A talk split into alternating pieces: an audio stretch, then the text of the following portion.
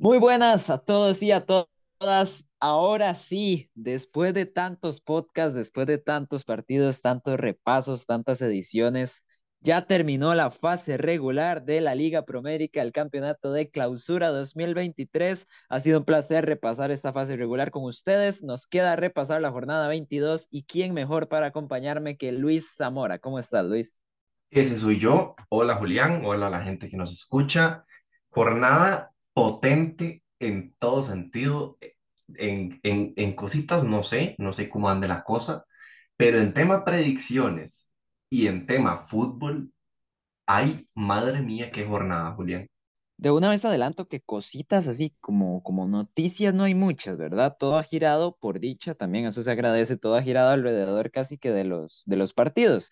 Pero entonces, Luis, vayamos de una vez a hablar de eso, de lo que ha hablado todo el mundo en esta última semana, que son los partidos de la jornada número 22, que estaba en juego. A ver, todavía Sporting podía quitarle el tercer lugar a Cartaginés, Herediano y Sporting a su vez estaban jugándose el cuarto lugar y el descenso que ya estaba definido, igual Guanacasteca no había cumplido con la regla de minutos sub-20. Si Guanacasteca no cumplía con esa regla, perdía tres puntos y si perdía el partido de la jornada 22, perdía tres puntos bueno, simplemente no sumaba esos tres puntos. Entonces, Guadalupe con una combinación ahí de factores todavía digamos que podía salvarse, aunque todos sabíamos que evidentemente Guanacasteca no iba a, hacer tan, a ver, no iba a equivocarse y no cumplir los minutos que le quedaban, ¿verdad? Eso era muy lógico. Entonces, Luis, eh, como tal, no sé si le parece que empecemos con ese Guanacasteca Santos de Guapiles o podemos empezar con el Pérez Celedón San Carlos, que eran los dos partidos total irrelevantes de la jornada, Luis. Sí, empecemos con el de Pérez, porque, bueno, en realidad vamos a hacer un pequeño, pequeño, pequeño resumen de ese partido, para que ustedes entiendan más o menos qué fue lo que pasó y eh, no quitar muchísimo tiempo del resto del podcast, que es más importante, que tenemos que hacer una pequeña previa para las semifinales de ida. Entonces, eh, bueno, de una vez. Pérez Celedón presentaba bastantes cambios en su equipo. San Carlos, vamos a ver, así como que puso la banca, ¿no? Pero varios cambios también. También eh, le dio, le dio tiempo a, jugadores juveniles, pero con una base sí de, del equipo titular. Y bueno, el partido fue, bueno, nosotros esperábamos a San Carlos compitiendo más, Julián. Yo no sé, yo no sé cómo esperaste el partido. Al final de cuentas, Julián predijo que ganaba San Carlos, yo dije un empate y el partido fue totalmente lo contrario. Desde un inicio Pérez Celedón presionó bastante alto a, al equipo de San Carlos, le robó la bola mucho en salida, andaba muy impreciso San Carlos y a partir de un penal que anota Marcos Jiménez y otro gol antes de que termine el primer tiempo de, de Luis Barrantes, ahí se resuelve el partido. Luego San Carlos empieza a hacer bastante rotación en el segundo tiempo, saca a Wilmer Azofeifa, saca a Soto, saca Daniel Díaz y empieza a meter jugadores más de peso. Eh, Albert Villalobos, por ejemplo, Kadim Cole, que lo habíamos destacado en otra jornada por ahí, pero aún así no le alcanza para descontar y bueno, los tres puntos los deja Pérez de León, que le sirve para escalar un puestito en la tabla, Julián. Yo incluso, Luis, me atrevería a decir que bajo otras circunstancias tal vez hubiéramos adivinado o por lo menos hubiéramos estado más cerca con la predicción. Pero sí, teniendo el partido que teníamos y, e incluso, como dice San Carlos, con algunos jugadores, con la base titular incluso, eh, termina ganando Pérez Celedón, pero no me extraña porque ya realmente tampoco estaba esa exigencia tal vez de, de competir o de estarse jugando algo terminó bien Pérez, después del 7-0 que le metió esa prisa, el le ganó a Guadalupe, le ganó a San Carlos, le compitió muy bien a Herediano la jornada pasada, entonces bueno, por lo menos una alegría para Luis Marín, hay que ver qué hace Pérez Celedón en el mercado de fichajes que va a ser importantísimo y es algo que sabemos que le ha estado costando últimamente, Luis. Otro partido de esta jornada 22 que como digo, se tuvo que jugar domingo con el resto de partidos porque todavía habían ciertos factores o ciertos detallitos que podían marcar alguna diferencia, pero realmente era muy lógico que no iba a suceder. Guanacasteca empató 0-0 con el Santos de Guapiles, que le faltaban 120 minutos sub-20. Pues bueno, no importa, metieron cuatro jugadores sub-20 de titulares y cuando terminó el primer tiempo ya lo habían cumplido de sobra. Así que muy tranquilamente. Guanacasteca pues se logró salvar, ya sabíamos que se había salvado de varias jornadas antes y el partido, ¿qué puedo decir yo del partido, Luis? Debo de ser como, no sé, digamos, si, si hubo 100 personas que vieron el partido, yo era una de las 100. Si había una persona que viera el partido, yo era esa persona. Y si nadie vio el partido, Luis, es porque yo no estaba. Porque, bueno, por cuestiones extra a ver, no fue por decisión propia, pero tuve que ver el partido. Y la cuestión es que Santos de Guapiles, los dos equipos tuvieron ocasiones muy claras. No pensemos que fue un partido sin ocasiones, pero sí se notó mucho que era un partido en el que ya no había nada en juego. Ninguno de los dos equipos tal vez tenía como este ímpetu, esta agresividad que normalmente, por ejemplo, distingan al equipo de Guanacasteca, sobre todo cuando está en casa. Y por ponerlo de alguna forma, el jugador del partido fue Jason Molina, que habla mucho, ¿verdad?, de que los delanteros realmente no se terminaron imponiendo a las defensas rivales. Entonces Luis, un 0-0 de Guanacasteca y Santos, otro partido que realmente tampoco definía absolutamente nada. Se despide Guadalupe de la primera división ganándole a la Juelense 3 a 2. Luis, yo no sé si es poético que Guadalupe se despida de primera división con tres goles de Andy Reyes. Julián, esta jornada fue tal vez la jornada con goles de delanteros más extraños. A ver, ¿cómo lo explico? Ya ahorita vamos a repasarlo de esa prisa.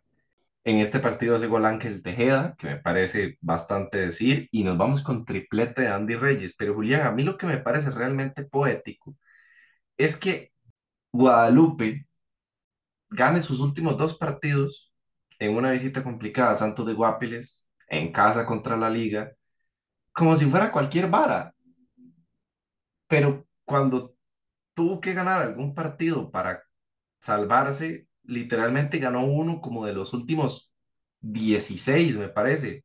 De los últimos 15 ganó uno, Julián. Y, y bueno, esto habla muy mal de Guadalupe, que porque en este momento sin presión es cuando empieza a sumar y se queda, o sea, al final se queda dos puntos, un punto, me parece, de, la salvación.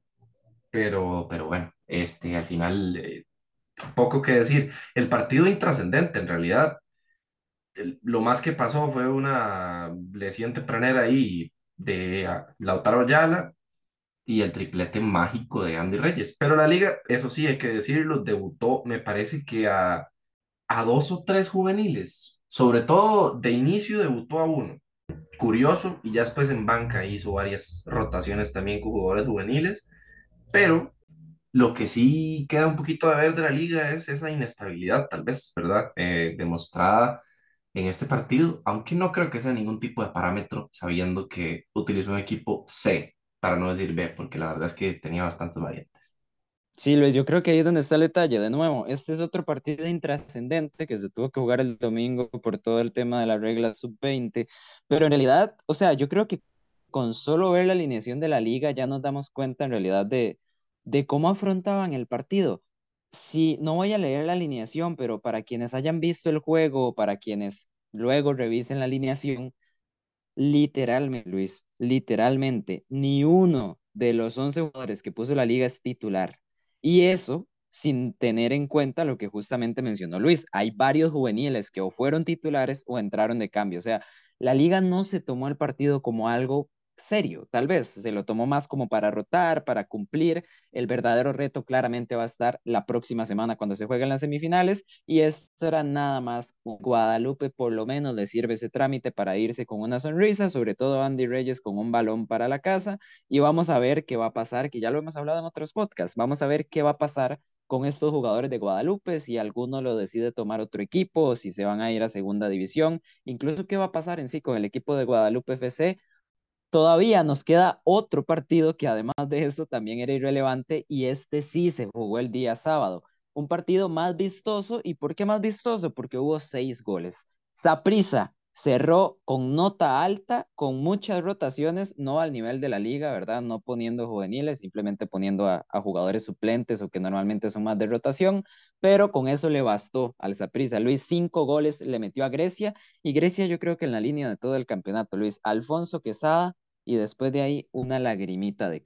Buen partido los primeros 50 minutos estuvo disputadillo, por ahí Saprissa fue evidentemente el que tuvo más opciones, pero estuvo disputado los primeros 50 minutos.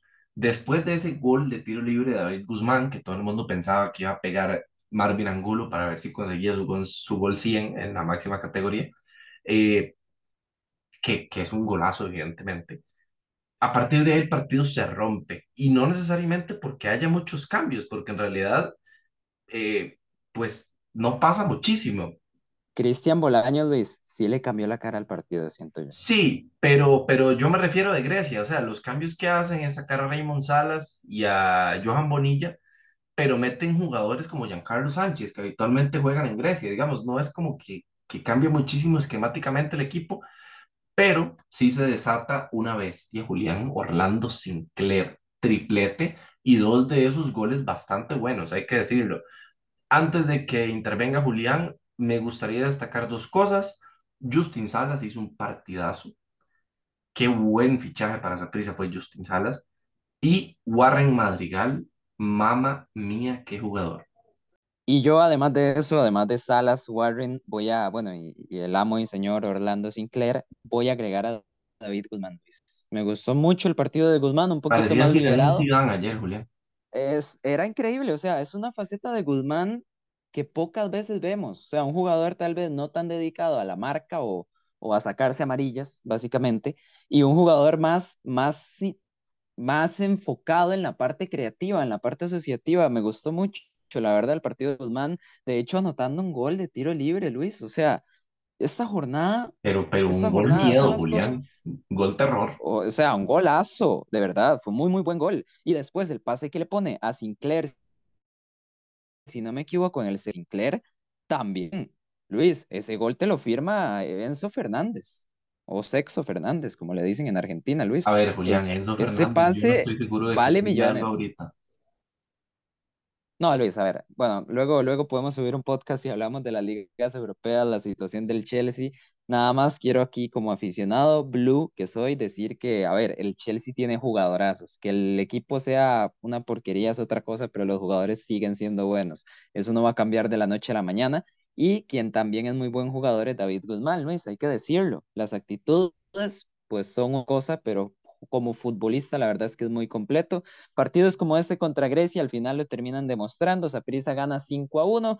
No había nada que definir. Ya Saprissa era líder, ya Grecia pues era el penúltimo lugar del campeonato básicamente. Y en eso nos podemos quedar, Luis, porque, porque ahora sí había dos partidos importantísimos en simultáneo, además, que le ponía mucha emoción. Nosotros vamos a enfocarnos primero en el partido que definía menos, tal vez, porque en realidad a ver, lo que hiciera Herediano dependía en parte de lo que hiciera Sporting. Entonces, vayamos primero por ese lado. En el Lito Penas empezó ganando con un autogol de Diego González al minuto 8, un autogol que en realidad es culpa de Brian Segura que salió, yo no sé a qué.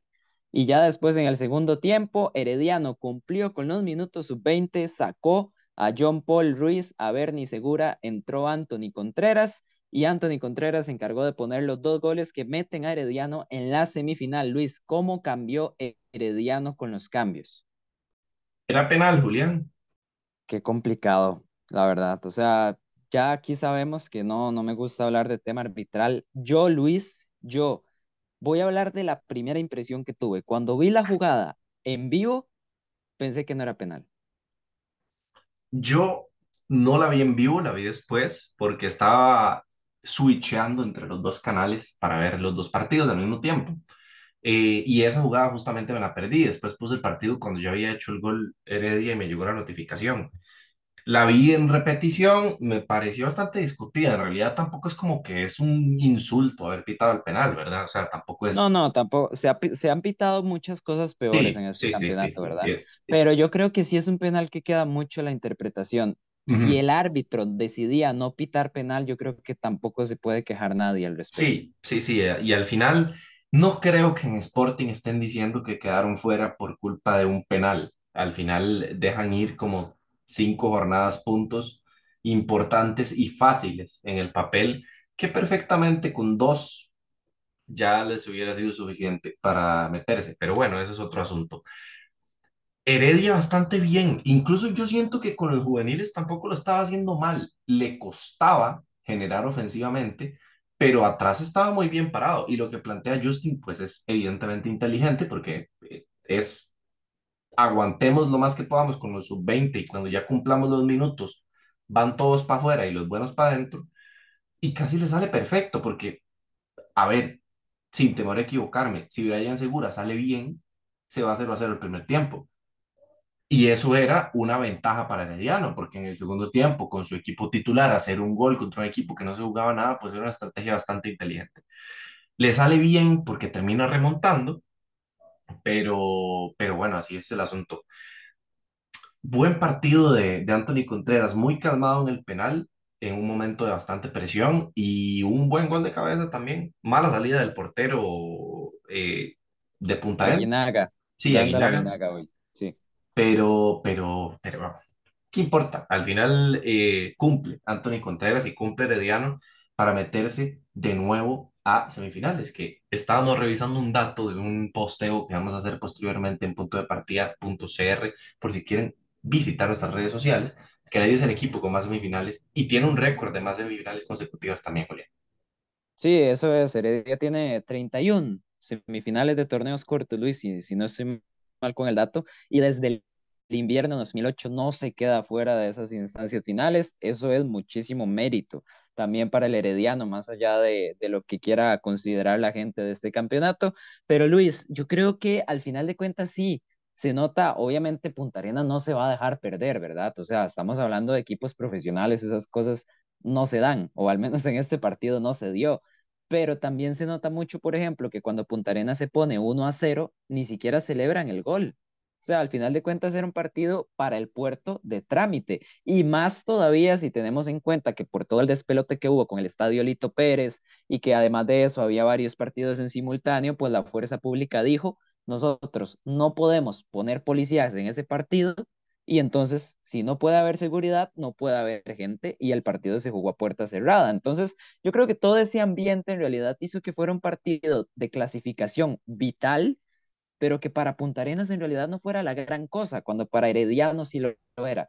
Yo, Luis, aquí me, me llama la atención porque sí, a mí no me gustó Herediano en el primer tiempo. Siento que jugó muy mal. Es cierto que tal vez Punta Arenas no generó muchas ocasiones, pero a lo que voy es que Herediano se pudo permitir hacer lo que hizo porque era Punta Arenas. Y en esa situación, contra otro equipo, me atrevo a decir que incluso contra un Guadalupe que por lo menos quiere despedirse bien del campeonato, yo creo que sí la hubiera visto un poquito más fea. Pero bueno, como digo, al final la situación de Punta Arenas es la que era. Herediano pues jugó su táctica, jugó sus cambios y le terminó saliendo para meterse en semifinales una vez más. Y se nota, Luis, se nota quiénes son los jugadores importantes también en el Herediano. ¿Algo más que agregar o pasamos al plato caliente de la jornada, Luis? Vámonos. Vámonos, entonces, vamos a ver. ¿Cómo resumimos esto? Empezó, a ver, a ver, a ver, a ver. Sporting, mientras quiso jugar, Luis, hizo un partidazo. Fue buenísimo el partido de Sporting mientras quisieron jugar. Juan José Calero puso el primer gol al minuto 15, empató Marcel Hernández un golazo de cabeza al minuto 27. Brian Vega de nuevo en un horror de la defensa de Cartaginés que a mí me sigue dejando dudas en este final de torneo. Brian Vega al 44 Era puso penal, por segunda vez Sporting. Hashtag era penal, Luis. Era penal, gol justo. Se equivoca la defensa de Cartaginés, pero la verdad es que era penal y no lo pitaron. Sí, la verdad es que era penal. Al final, sin ser penal, igual la bola termina entrando por medio de Brian Vega, segunda vez en el partido que se ponía por adelante Sporting. Y Luis, ahí es donde para mí llega la catástrofe. En el segundo tiempo, Luis, Sporting llegó a encerrarse. Me parece una táctica, si es que se le puede llamar táctica, terrible. Porque mentira, Luis, y yo creo que eso, yo, yo desde que vi a Sporting echado atrás lo sabía y yo creo que la gran mayoría de personas que estaba viendo el partido también lo sentía. Sporting no le iba a aguantar más de media hora a Cartaginés metidos atrás. Es imposible porque Cartaginés, a diferencia de todos los demás partidos, también se estaba jugando algo. Se estaba jugando clasificar a la CONCACAF. Entonces, Luis, a mí me pareció espantoso, me pareció terrible. Entre tanta jugada, entre tanta cosa, lo más doloroso es que el empate llegara por un autogol de Kevin Fajardo, que además ha hecho un buen campeonato. Y el final, eso sí, el último clavo del ataúd lo puso Jake El Venegas al minuto 84.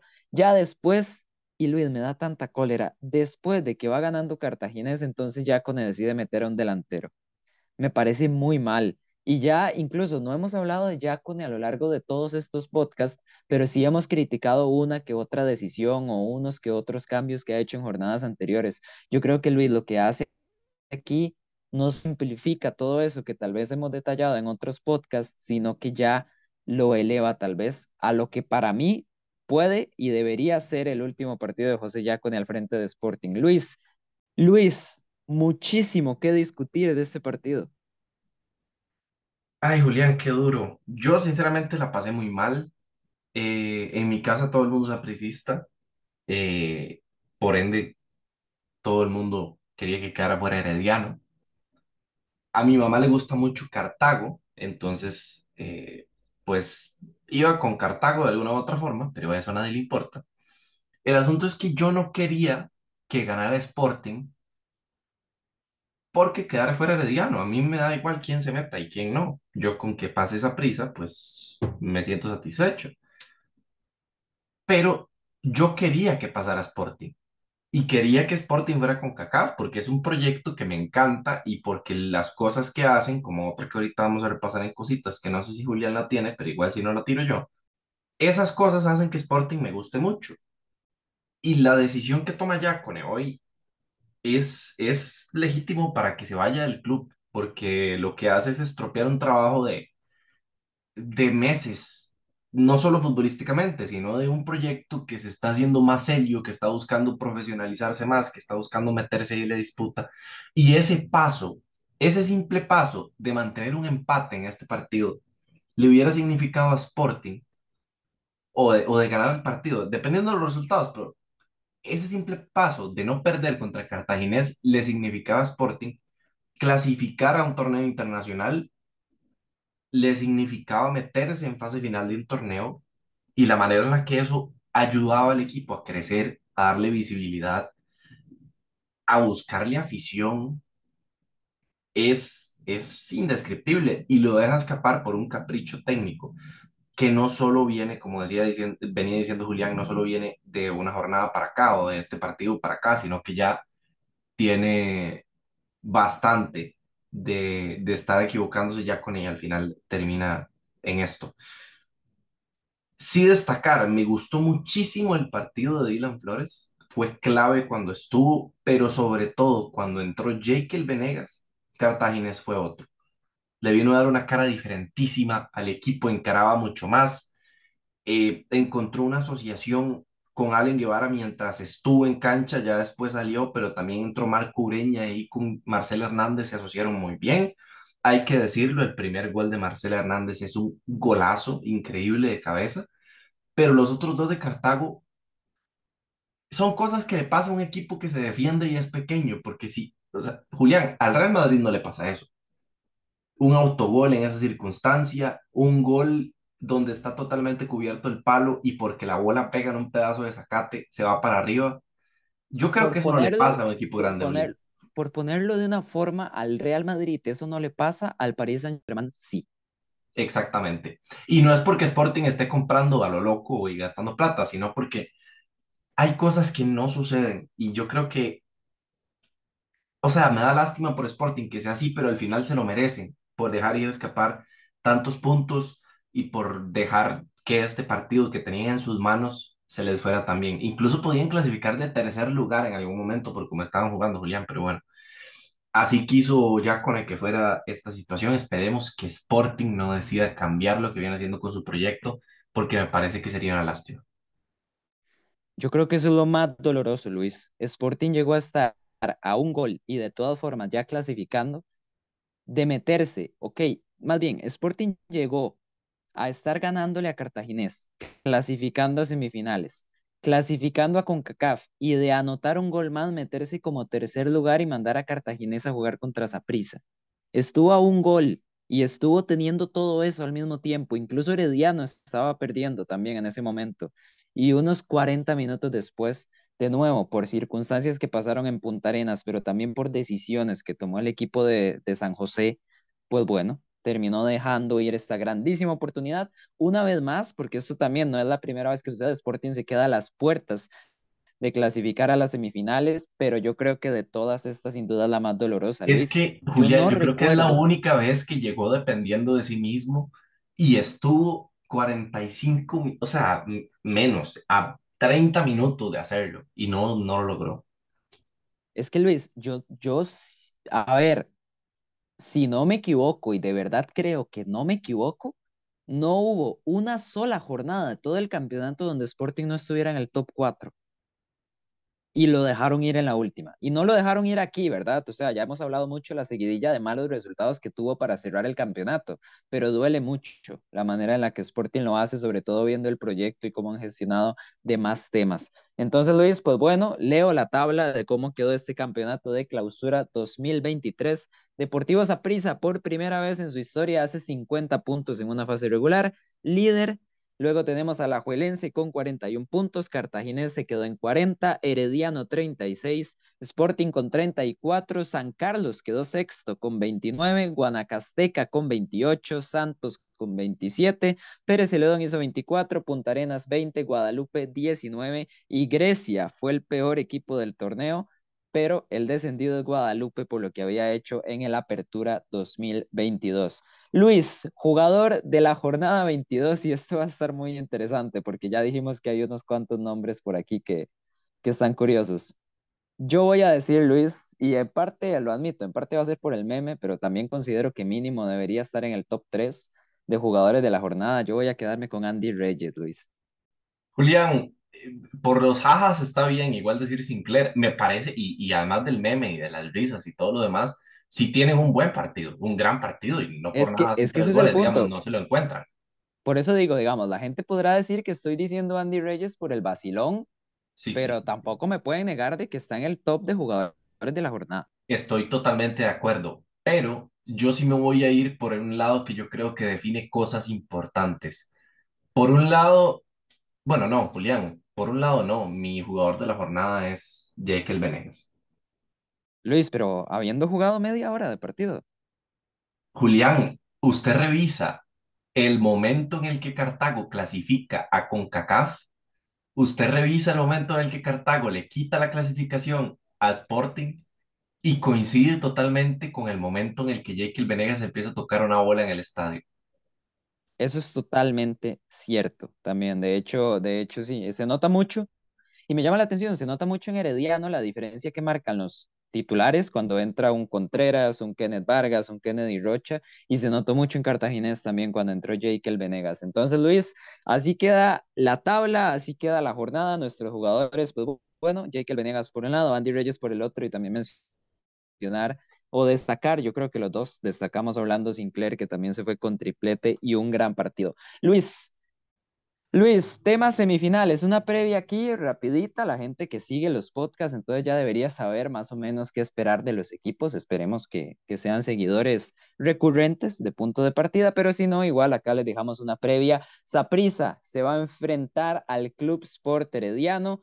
En otras circunstancias, yo creo que sería una semifinal para preocuparse para los morados, pero viendo cómo se ha desarrollado este campeonato, yo veo a Saprisa muy favorito. Ahora bien, Luis, ¿qué podemos esperar? ¿Dónde van a estar las claves, tal vez, de esta eliminatoria entre morados y rojiamarillos?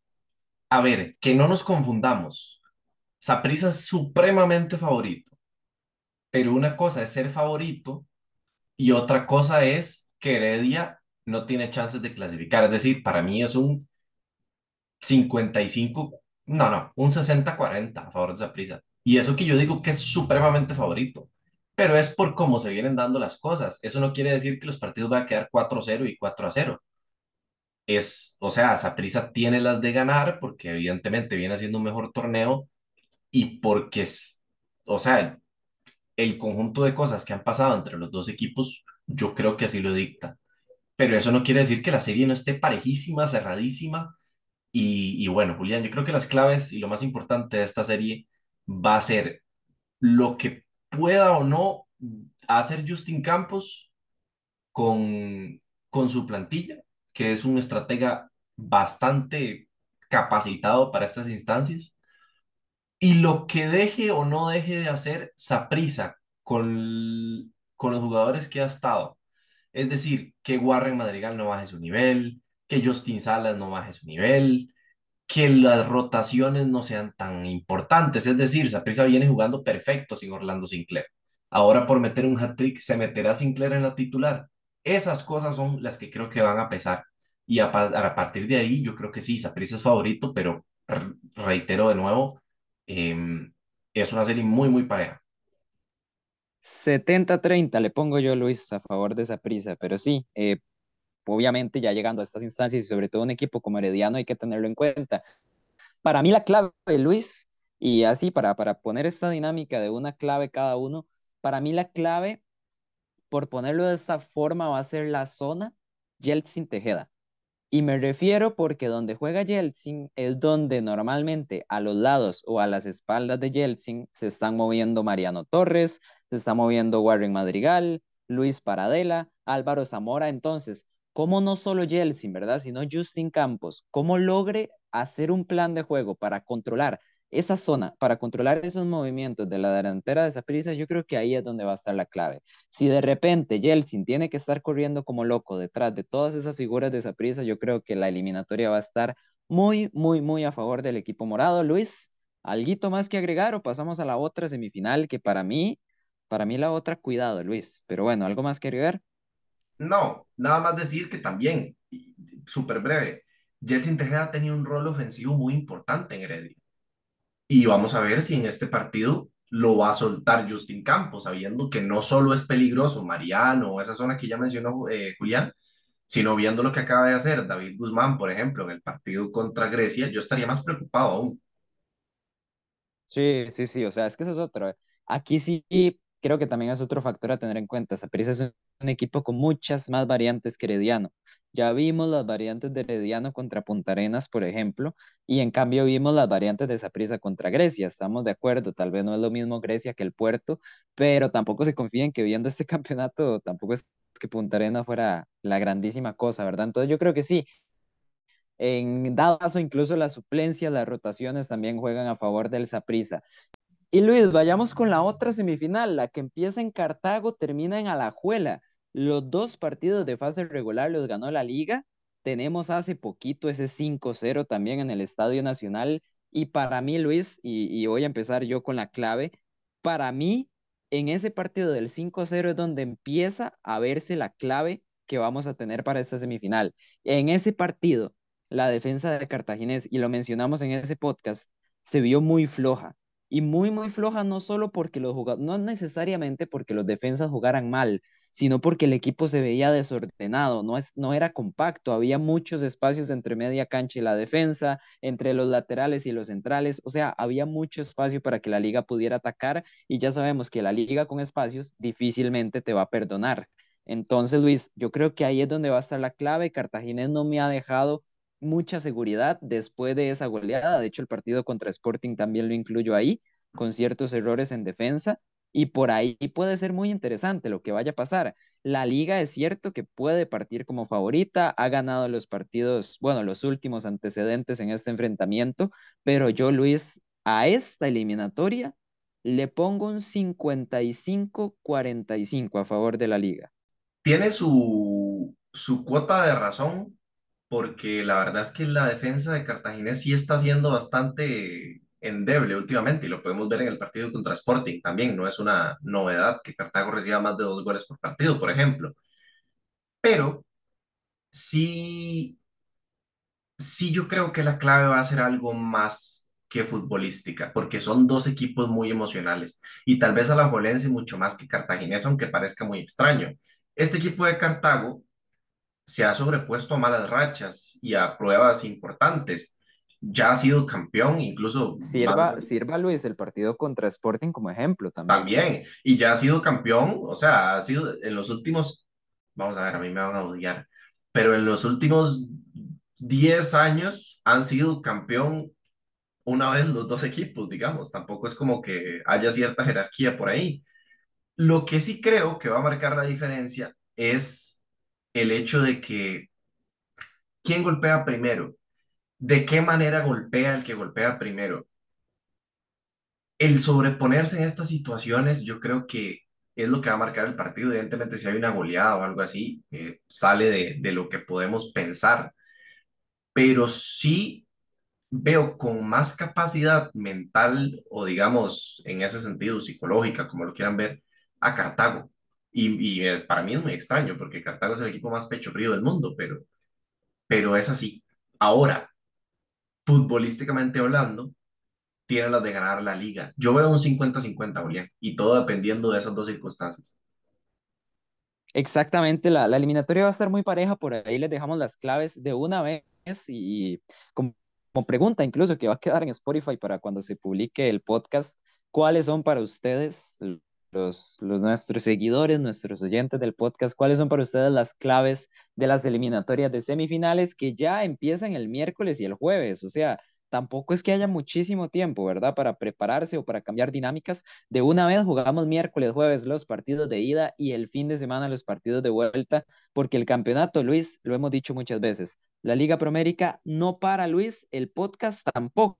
Pasamos a la sección de cositas y en la sección de cositas, como ya había avisado, no es que haya pasado muchas cosas, pero las que pasaron no están nada mal. Luis, en el podcast anterior mencioné que Catherine Alvarado y Celso Borges estaban nominados a Mejor Gol del año de la CONCACAF del año 2022.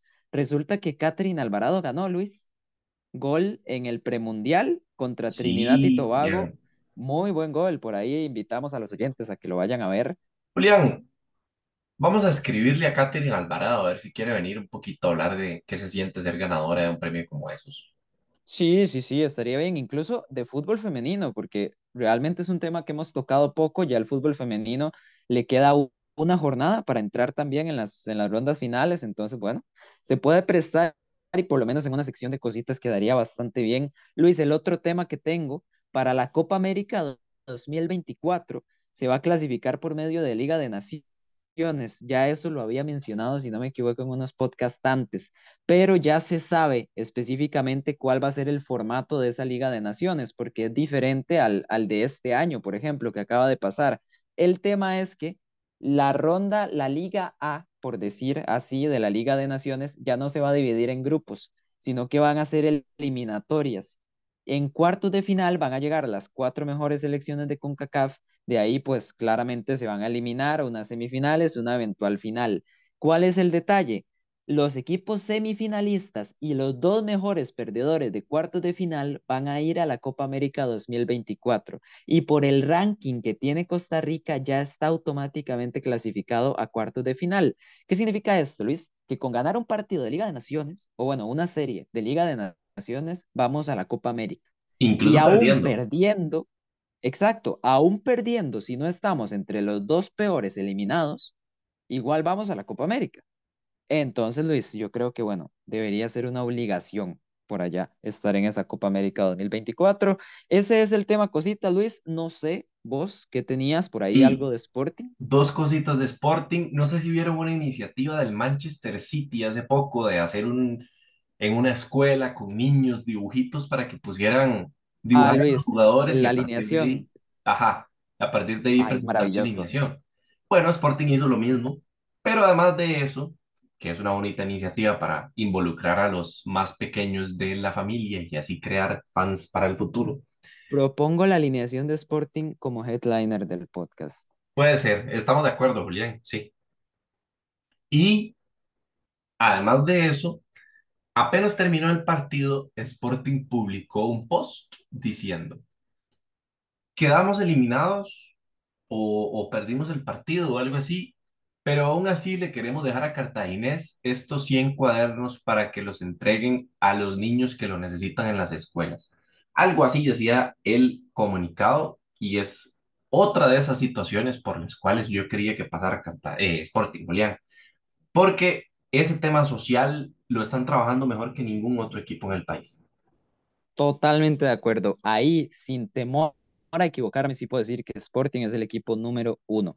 Eh, es increíble la buena gestión que tienen, no solo para sí mismos o para su zona, que viene siendo Romo, Serpavas, más o menos, sino también con otros equipos, incluso, o sea, tienen algunos gestos que son muy bonitos y por eso es que incluso la gente está empezando también a reconocer un poquito más Sporting, más allá de que sea el equipo y el eterno quinto lugar, más o menos. Pero Luis, sí, eh, muy bonita la dinámica. Esa es la sección de cositas. Vamos a ver qué sale. Eso sí, mencionar nada más, Luis, el equipo que reemplace a Guadalupe en la primera división va a ser o Municipal Liberia o Escorpiones de Belén. Son los finalistas del torneo de clausura de segunda división. Si gana Liberia, asciende automáticamente. Si gana Escorpiones, tienen que ir a una gran final, puesto que Liberia ganó el torneo de apertura. Ahora sí, Luis, pasemos al último tema del podcast llamado predicciones. Cuéntenos cómo nos fue. Teníamos muchos resultados diferentes en esta última jornada. Sí, tema tema predicciones está fuerte, Julián, porque les recuerdo a nuestros oyentes seguidores. Veríamos 31-29. Me adelantaba Julián por dos puntitos. Era una diferencia bastante remontable en realidad, o igualable.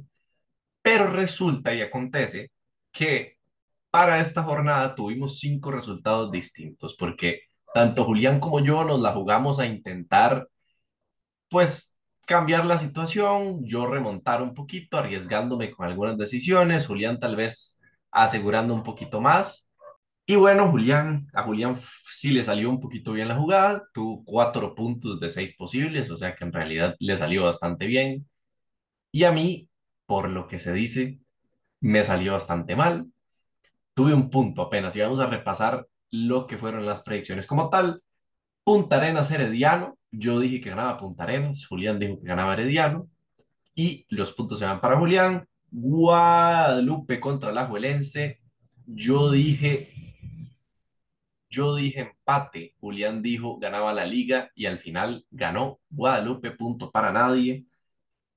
Cartaginés Sporting, Julián dijo Cartaginés, yo dije Sporting, punto para Julián. Saprissa Grecia, los dos tuvimos puntos. Pérez Celedón San Carlos, Julián dijo que ganaba San Carlos, yo dije empate, punto para nadie. Guanacasteca Santos, yo dije Guanacasteca, Julián dijo empate, punto para Julián. Y así es como de seis puntos, Julián se lleva cuatro, yo me llevo uno y el puntaje al final termina 35-30 en la fase de grupos. Julián, ¿les contamos la, el nuevo formato? Adelante, adelante. Ok, la situación está así. Para hacer un poquito más emocionante lo que falta de predicciones, que igual yo creo que se podría eh, empatar, cuanto menos, si seguimos con la misma dinámica, o sea que no todo está perdido, pero para hacerlo más interesante, se... vamos a meter un formatito nuevo en predicciones.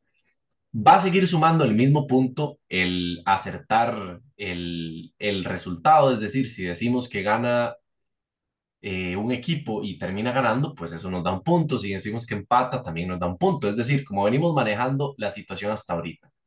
Pero vamos a agregar el pequeño chile picante para que la gente ahí tenga un poquito más de sabor en la boca escuchando las predicciones.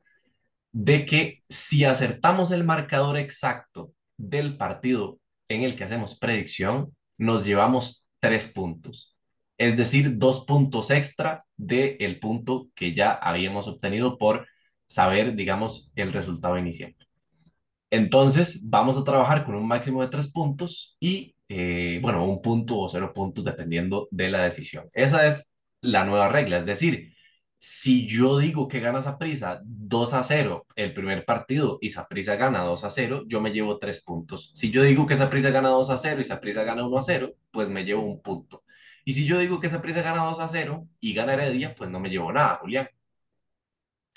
Pues sí, esa es la dinámica, lo acordamos los dos antes de empezar a grabar. Hay que ponerle emoción y no solo eso, sino que obviamente tiene sentido que siendo semifinales, habiendo menos opciones, digamos, menos puntos en juego, pues los mismos partidos valgan más de lo que valen en la fase regular. Así que bueno, vamos con esa dinámica, Luis. De una vez, Alajuelense, Cartaginés, o más bien Cartaginés Alajuelense, porque empiezan en el Fello Mesa.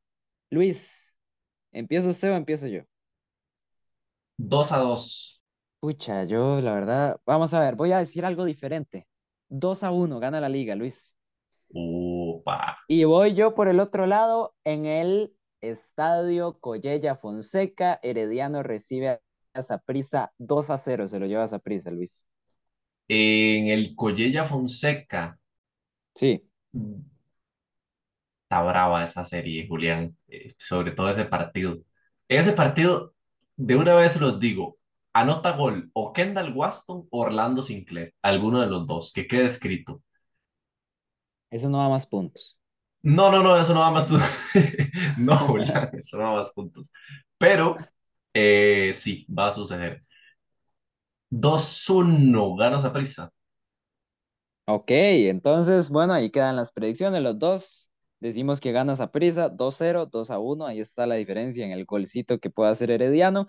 Y en el estadio Fello Mesa, Luis predice un empate. Yo predigo que va a ganarlo la liga 2 a 1. Con eso cerramos las predicciones, cerramos la fase regular del campeonato nacional. Luis, qué increíble. O sea, yo siento que hace poquito estábamos grabando la previa y repasando los fichajes de cada equipo y ya terminamos la fase regular. Espero que, bueno, nuestros oyentes que nos hayan acompañado, que hayan escuchado uno que otro podcast, o incluso si solo han escuchado este podcast, pues bueno, ojalá les haya gustado. Sobre todo, Julián, una cosita.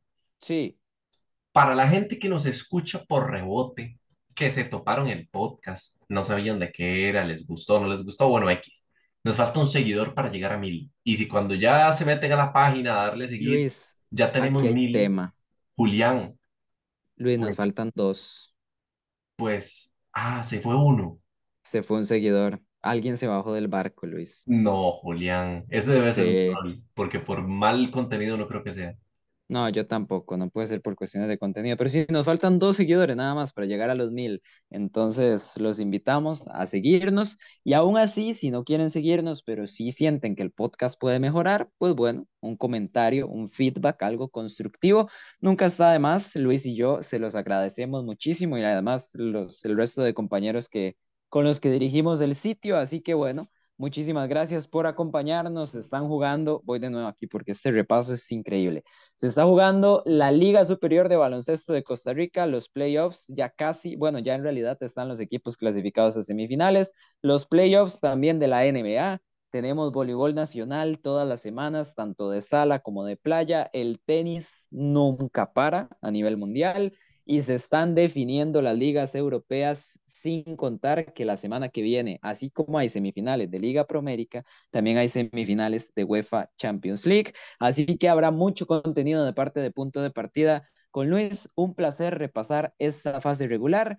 Esto fue todo. Muchísimas gracias a ustedes también por acompañarnos y nos vemos hasta la próxima. Hasta la próxima.